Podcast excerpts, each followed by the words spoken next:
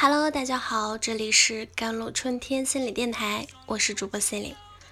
今天跟大家分享的文章叫做《和别人相处，同理心、情绪控制、尊重都是需要学习的社交原则》。社交啊，似乎是所有当代人的难题。该不该讲话？该讲什么话？该什么语气讲话？与熟悉的人沟通尚且需要琢磨时机、看眼色，更何况是陌生人呢？最近在综艺《各位旅客请注意》里，明星与素人组成旅行团，同吃同住同游。刚出现在镜头前，陈学冬就压力大呀，十个陌生人好难。我的压力。来自于和这个环境里所有的人都不熟，一直以直爽著称的张雨绮也逃不过担忧，怕明天超级尴尬。素人嘉宾也是一样啊，尴尬写在了脸上。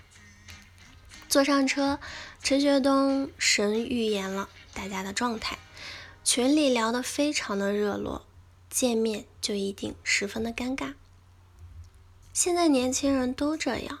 果不其然，大家坐上车之后一片沉默。另一边，张雨绮的团队一起体验游船的项目，船上安静的能听见流水声，这样的气氛像是我们生活中的真实写照。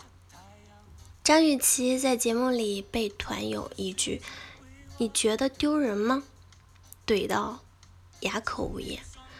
坐他旁边的女孩像一个话语的轰炸机，一刻不停的在耳边废话，让人几近崩溃。很多网友直言，这个综艺简直是大型的反面教材，教会我们如何与不熟悉的人交往沟通。那就有个女孩，她过度的输出，不懂得倾听。在网上被吐槽最厉害的，可能就是张雨绮团队的小麻雀。他自己形容，因为平常话太多，所以有了这个外号。哪知道这个外号并不是自谦，他是真的太太太像个叽叽喳喳的小鸟。玩游戏输了之后，和队友不停的开玩笑，在按摩师耳边旁边叨叨絮絮的。别人完全没有插话的余地。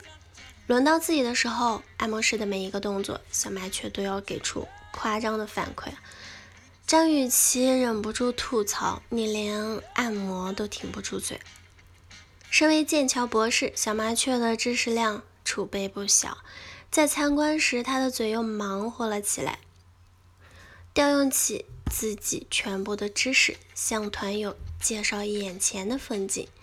船上的团友渐渐被他烦得兴致全无。导游开玩笑说：“被抢了饭碗。”看到小麻雀压力大呀。整个旅行过程中，小麻雀的声音一直萦绕在耳边。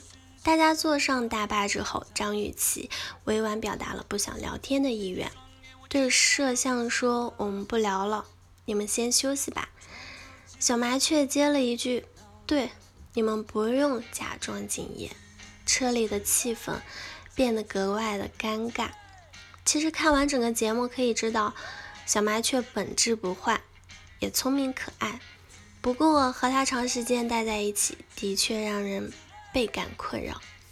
不分场合，不顾后果，想到什么讲什么，总喜欢在耳朵旁边说个没完没了，不管别人是否想听。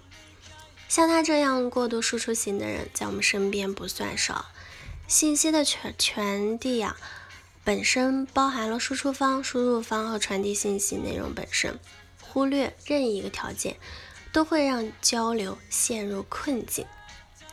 显然，小麻雀在社交过程中漏掉了输入方的感受，得到了负面的效果。在后来的交流中，他反思自己的问题。想要活跃气氛，融入团队，却因为太甜燥而使得气烦，让大家都感到不愉快。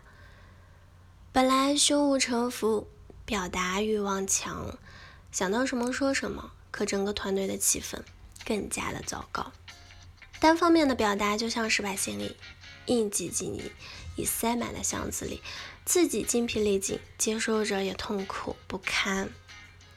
在和其他人交往时，聊天不仅仅是张开嘴讲话那么简单，其实接受对方的反馈。偶尔闭上嘴，听听别人的发言，或许更加重要。每个人在不同的环境下成长起来，与人交往时，年纪、兴趣差异较大，很容易发生观念的冲突，无法说服对方，理解对方的乐趣，再正常不过。表达自己的观点没有错，但打着真性情的旗号，忽略其他人的感受，已经失去了最基本的尊重。所以，我们要努力做好自己，做到最好的社交的原则。好了，以上就是今天的节目内容了。咨询请加我的手机微信号：幺三八二二七幺八九九五，我是 c e l i n e 我们下期节目再见。